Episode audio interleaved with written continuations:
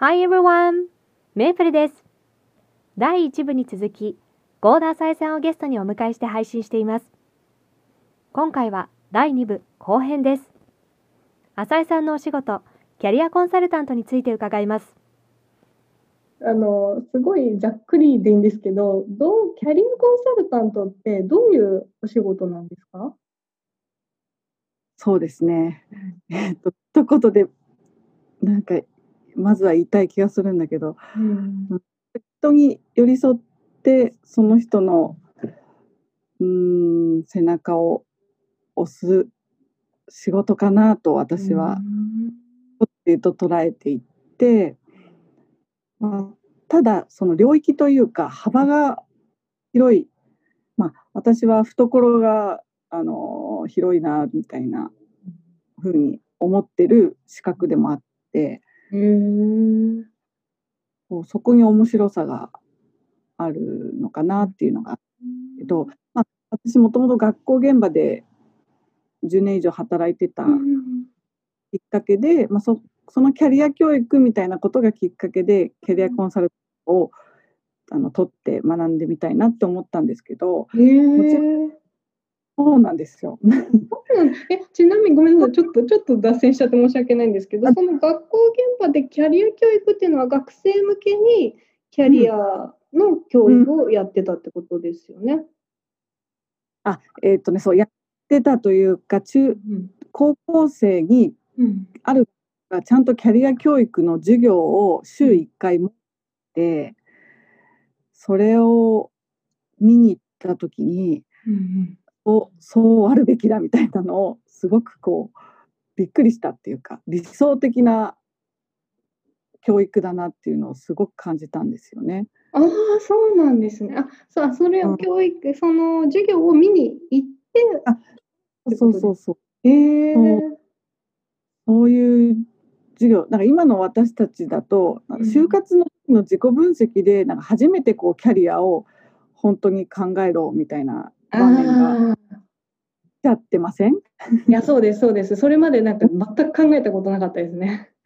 やっぱりねそう多くがそうなっちゃうじゃないですか。なんか大学そうです前もなんかこう科目が得意だからどうとか。いや、本当そうですね。ねうん。そういった興味でこの学科かなとかっていうなんかあまりにもうん自分がまあ浅いと浅かったからやっぱりそれだの問題点みたいなのを自分を通して感じていたのでなんかすっごいわかります。でもなんか世代もありますよね、多分。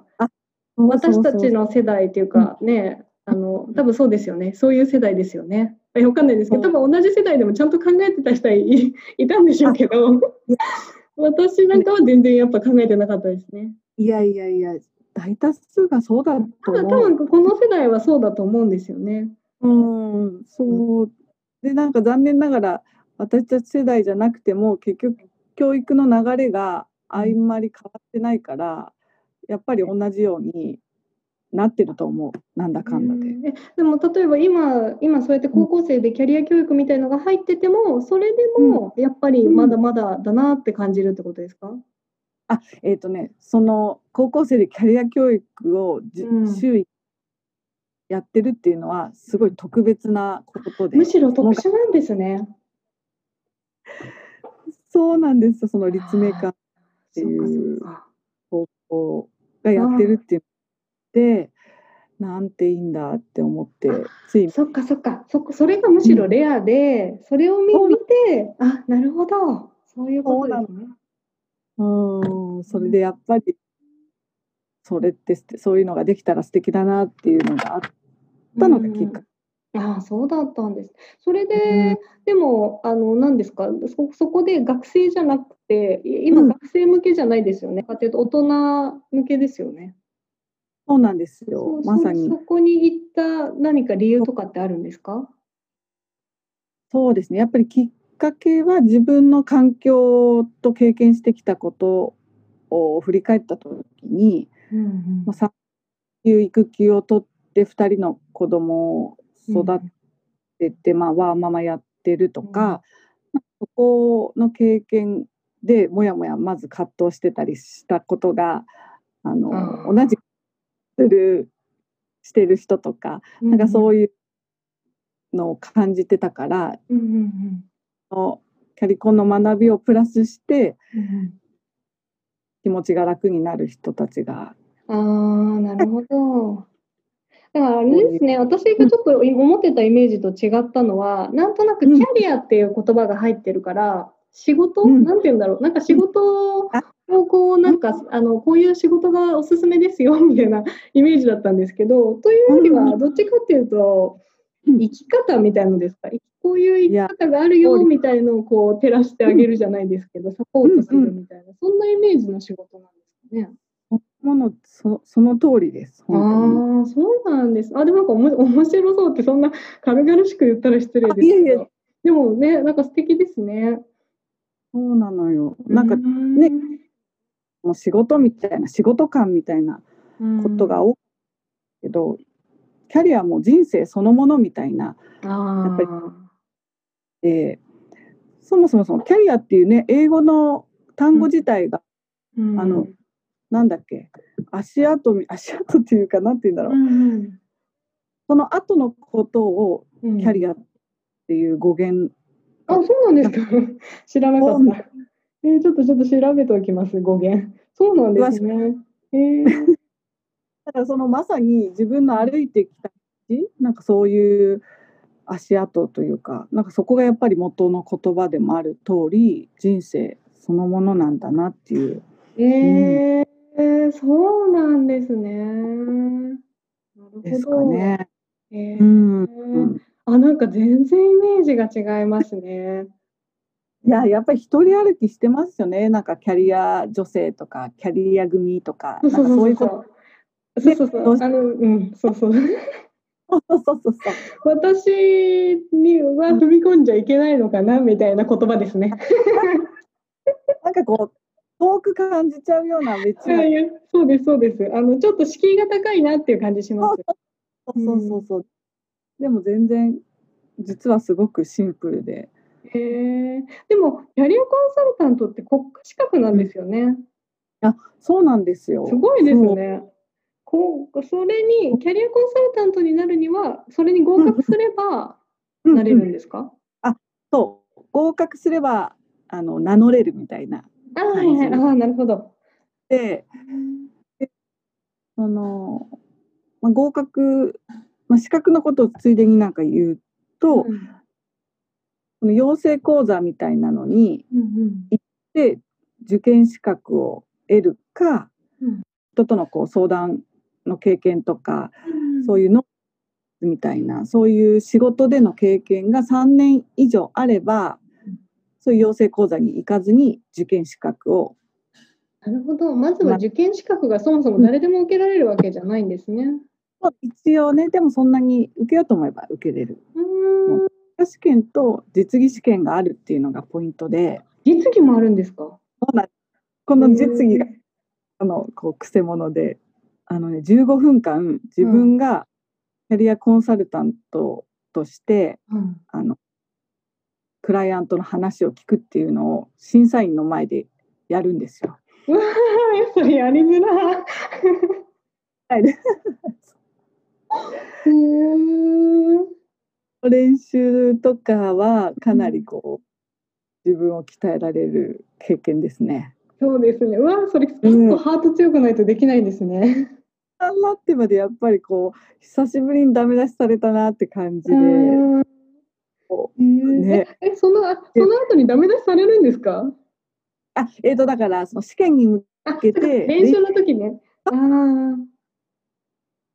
そうもうでもね合格しないと始まらないんで、そのそうなんですね。そんな、ね、大変な経験を経てなってたんですね。知らなかったです。へーでそのメイプルさんも結構キャリアコンサルタント自体にも興味を持ってそうだなっていうのを前々から。いや、あの、違います、違いますって言うと変ですけど、いや、あの、あどんな仕事なのか、私基本的にいろんな仕事に興味あるんで、あの、そうだから純粋にどんな仕事なのかなっていうのを聞きたくて、で、そうこの間ね、あの話した時時間なかったら聞けなかったから、この、うんうん。ラジオに便乗して聞くっていう。いやーもうそのねメイプルさんの好奇心というかもう変わらない何十年前変わらないそのまっすぐな好奇心の姿勢がもう本当素敵 いや、ありがとうございます。な、なんですかね。うん、本当いろいろ知りたいは知りたいですね。いろんなことを知りたい。そのぐらいの感覚がいいですよ本当に。え、な、あの、ごめんなさい。何ですか？えその若者かっていうぐらいのもう若者のなんだろうその好奇心のいやー、あのね、でも体力はないんで、あの、ちょっとその辺のバランスはアンバランスですね。あの、すごい、そんな体力ないのに、気持ちだけ、あの、走ってるから、すごい、でもアンバランスだなって自分は思ってます。わかるわ。そことのね兼ね合いももうありますよね。そうなんですよね。時間とかね、いろいろ、時間と体力と。そう優先順位のやっぱりですね。いやでも本当そうですよね。そこちゃんとつけていかないと。難しい。これ、そう、それ、あ、そう、あの、一般的に。キャリアコンサルをお願いしたい場合って、うん、どう、どうすればお願いできるんですか？あの。一般的に？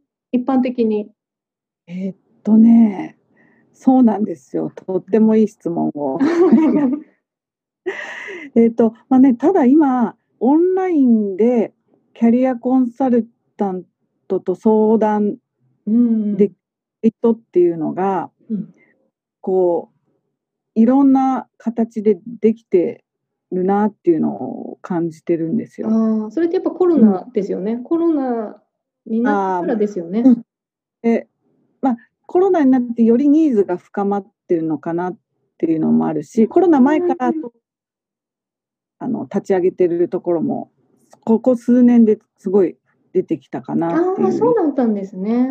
うん。なんかそのキャリアコンサルタントもだし、まあコーチングみたいなのも、まあとにかくこう相談をオンラインであの第三者のプロにしてもらうみたいな、そういうサイトがやっぱり増えてきているので、そういうちょっと検索をするとパーッとこう出てくるのかなっていうのはあえじゃあじゃあ大体キャリアコンサルタントっていうキーワードで検索すれば、なんとなくそういうのが出てくるってことですか、うん、キャリア相談とか。あコンサルタント相談。相談。へえそうですねなんか本当私のイメージと違います。なんなんですかね。なんかそれこそあの転職とかなんて言うんですか。今すごい言葉が出てこないんですけど、転職、ああいう会社なんて言うんでしたっけ。あの、あるじゃないですか。転職サイト。とか、あのななんていうんですか。あるじゃないですか。ああいうところ、そうそう、ああいうのところで相談するってイメージだったけど、でさっきの話にもど、あれですもんね、その別に仕事だけじゃないってなると、割とこう、幅広いというか、別にわざわざ、なんていうんですか、ね、就活に限らずってことですよね。うん、うんうんうん。就活に限らず相談できるってことですよね。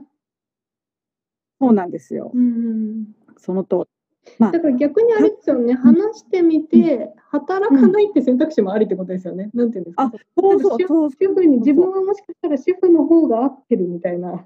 もうその通り。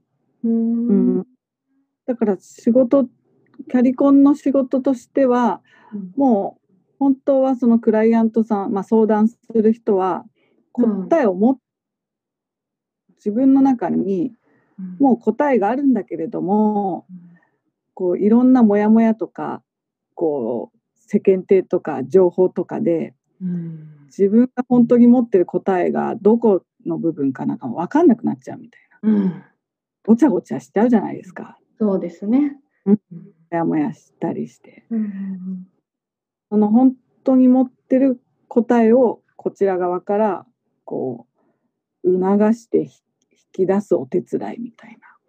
うん、あーなるほどなんかあーなんか分かった気がします。うん、だいだいぶイメージ違いますね。ねえいやそこの多分私たちの課題というか難しさし、まあ、実際問題、うん、その第三者にお金を払っってまで話したいってなると、うんうんうん。程度こう、ちょっと切羽詰まってないとお金までは払わなくないですか？払わないですか？なるほどよ。やっぱりうんまあ値段にもよりますけどね。そんなに高くなかったらちょっと聞いてほしいなみたいなのあるかもしれないですけどね。値段じゃないですかね。そうだね、うんそれも。だって逆になんか無料だと怖いみたいなあるから、なんか多少お金払った方がいいのかなみたいな。なんか無料って怖くないですか？その通り、そう。うん。え今浅井さんって受け付けて依頼、うん。もし例えばこれを、うんうん。これを聞いてってこれそんなに聞いてる人いないと思うんですけど このあの音声配信を聞いて例えばあお願いしたいなって思った方がいたとしたらお願いってできるんですか？できます。ああのそうなんですね。えもし浅井さんにお願いしたいっていう場合はどうどうん。どうどこでこう問い合わせればいいんですか？ありがとうございます。そうなんですよ。あの、一応ですね、なんか、キャ、can will, can will, あの、I can の can、can サイトがあって、はいこのサイトは、あの、リクナビネックスの編集長をもう長年やっていた方がはい立ち上げたところなんですけど、あここではいはいはい。うん、うん。そこに私の、えっと、窓口というか相談したい人はこちらみたいな風になってるの。そうなんですね。わかりそうなました。じゃあ、それ、このエピソードの詳細欄に、そのサイトのリンクを貼っておけば、うんうんさんにアクセスできるってことですね。いいですか？ありがとうございます。あ貼らせていただいていいですか、逆に。あありがとうございます。あ、じゃあ、お願いもししたかったらできるんですね。うん、あーそうです。で、すね。なんて、来た方に対は、あの、拒まずに、拒まずに。それが痛いのにって、自分からやりますってやりますってみたいな感じでは、実はあんまりやってなくて、そうなん緩やかに、うんう来るもの拒まずですね。そう、あの、キャリコン成り立ての時はかなりガンガンモードで、あの、やってたんですけど、今はちょっそうなんとゆったりも、ですね。えー、ちょっと余裕が出てきた感じですか？そうですね、ちょっと他にやっぱり今やりやってることとかやりたいこともあったりする。ああ、そのさっきお。言ってたあのイベントとかですか？イベントの企画とか、そうですね。か？うんそう、ちょっとね、こう、リアル、リアルな場で、こう、人をやっぱりこう、つないでいける場を設定できたらなとか、こう、ちょっとあそういうあ、そうなんですね。へえ。動きをそろそろ動いていこうかなっていう。じゃあちょっとそっちにあの重きを置きつつの、もしあの依頼があればやりますよっていうぜひ感じですぜひ。かね。あ、そうなんですね。やっぱりあの、キャリー、誰に話を聞いてもらうかっていうのは、こう、すごうんうんく重要で、うん自分がこの人に少しでも聞いてもらいたいなって思思える人を、まあ、他のサイトでも何でもやっぱりなんかこう写真の雰囲気とかあるじゃない、うんうんうん。それでそう思う人に話を聞いてもらうっていうのが結構大事だと思います。ああ、なるほど。結構そこね、少しでも和らげる人じゃないとキャリコンに気づかったら全くこう意味がないし、うん。あの答えが出なくなっちゃうので、うんうん、でその意味では浅井さん話しやすいからおすすめですね。私としては。ありがとうございます。私のこの何ですか？あのみ導いてくれた。よくわかんない。ちょっと私なんかいつも言葉が大げさですよね。お導きいたしますって。でいやでも本当にいやすごいなと思ってそういうこうね。私自身も気づいてないところをこうね、うん。引き出してうん。くれるというか、そろそろうん。お時間なんですねが、本何か言い残したことはありますか、うん、あこれだけは言っておきたいみたいな。そうですね。いやなんか今はやっぱり話してたら私もねこういろんな思いを思い出す今ちょっと浮かんだのがはい。ただの自分の話なんですけど。あ、いいですよ、いいですよ。いや、そもそもね、なんか中高時代のこう自分居場所がなかったみたいなことをすごい思い出して。えー、うん。いや、私、親との関係も全然良くなかったから。そうなんですか？知らなかった。そうなんですよ。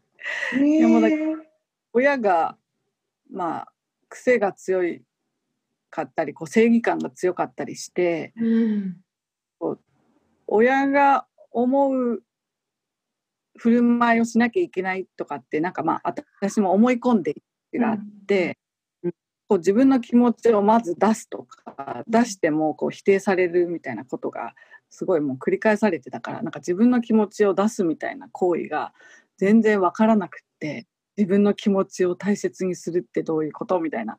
なんかそういうのを分からずにこう何十年も生きて。でその居場所を持てなかったりすると、うん、結局安心して戻れる場所がないと、うん、こうなんだろう。自然なチャレンジ精神っていうのがこう、うん、湧かないし、そんな自分も私なりにはいろんなチャレンジをしてたけれども、なんか傷ついても大丈夫なチャレンジしかできなかったなっていうのを今思うとすごい感じるんです。なるほど、うん。だから今ようやくこう親との関係性も、まあ、自分が結局変われたり、あとは子供を産んだことでも、なんか絶対的なこう私にとってはその出産したことが絶対自分の場を得得られたみたいな、えー、誰かのママであってその我が子は必ず母親を必要としてくれてるみたいな,、なんか必要場所みたいなのはなんかあるじゃないですか。ああなるほど。うん、こう得られた時に、うん、もみたいなのをいろいろこうそこで感じて自分との親の関係もやっぱりちょっとずつ変わってった時にああなんかこれがようやくチャレンジできる状態なんだなっていうのを。うん、なんかねこの感覚を、うん、まあ、自分の居場所があるなんか戻れる場所があるみたいなのをくれたらすごいいいなって思うので。なるほど、うん、例えばそれは浅井さんが、まあ、キャリアコンサルタントであれ、うん、そのつながるつなげるみたいな今やりたいっていう活動を通して、うん、そういうなんか居場所づくりをしたいっていうことですか、なんかゴーダー祭のあそこに行けばあ自分は自分でいいんだってなんか思えるなんじゃないけど。あなるほど。あちょっとほっとできるというか、なね、自分でいていいんだよみたいな。なんかそういう場所が別に家庭である人ははもちろん一番理想的なんだ、うん、家でも学校でも職場でももしなかったらやっぱりなんかミニティをこうやって探してる気がするので、うん、そういう場を、まあ、中高生と、まあ、大人もそういう場が作れたらその場に集まる人のきっと交流も楽しいだろうな、かなりまだちょっとかなり抽象的なんだけどやっぱり自分も中高生場所がなかったっていうのがあるので、中高生の場所も作りつつ大人も場所になればなみたいな。あなるほどそうなんですね。ありがとうございます。えー、いいですね。うんですね。浅井さんに相談した方がいいですね。あかったら。あでも本当ありがとうございました。いろいろ、あのなんでしょう面白かった。面白かったです。いろいろ話聞けて。本当なんか面白いですね。やっぱり。ね、うん、よかったらよかったらまた出演してください。はい。あのこうは言ってますけどめちゃめちゃミーハーなのでバチェラーとかももう大好きで。めちゃめちゃめちゃ話しやすい人ですよね。私のあの浅井さん第一印象は話しやすい人だなっていう 感じです。そう。うん、でもそうですよね。はい。はい。なんでね、あのね、よかったら皆さんもぜひ浅井さんにっていうことで。はい。はい、じゃあ今日は、はい、はいどうもありがとうございました。キャリアコンサルタントのお仕事についてイメージ伝わりましたでしょうか？音が飛んでしまい聞きにくいところもあったかと思いますがお話の中で出てきたキャリアという言葉の語源は馬車などの車輪が通った後輪立ちとのことです。お聞きいただきました通り浅井さんとっても気さくで話しやすい方なのでもしキャリアコンサル受けてみたいなという方はぜひ問い合わせてみてください。キャンウェルさんのサイトのお話が出ていましたが、今ならアメブロから限定価格で受付中とのことです。リンクはエピソードの詳細欄をご覧ください。もしくは、ゴーダーサエ、スペース、キャリコン、アメブロで検索するとトップに出てきます。ゴーダーサエさんのお名前は、ひらがなで入力していただければと思います。はい、ということで、初のゲスト、2部構成でお送りしましたがいかがでしたでしょうか？私はとっても楽しかったので今回のようなゲストと一緒に配信という形も月に1回ぐらいやっていきたいなぁなんて思っています。それではラジオごっこにお付き合いいただきありがとうございました。次回もぜひよろしくお願いします。Have a good one!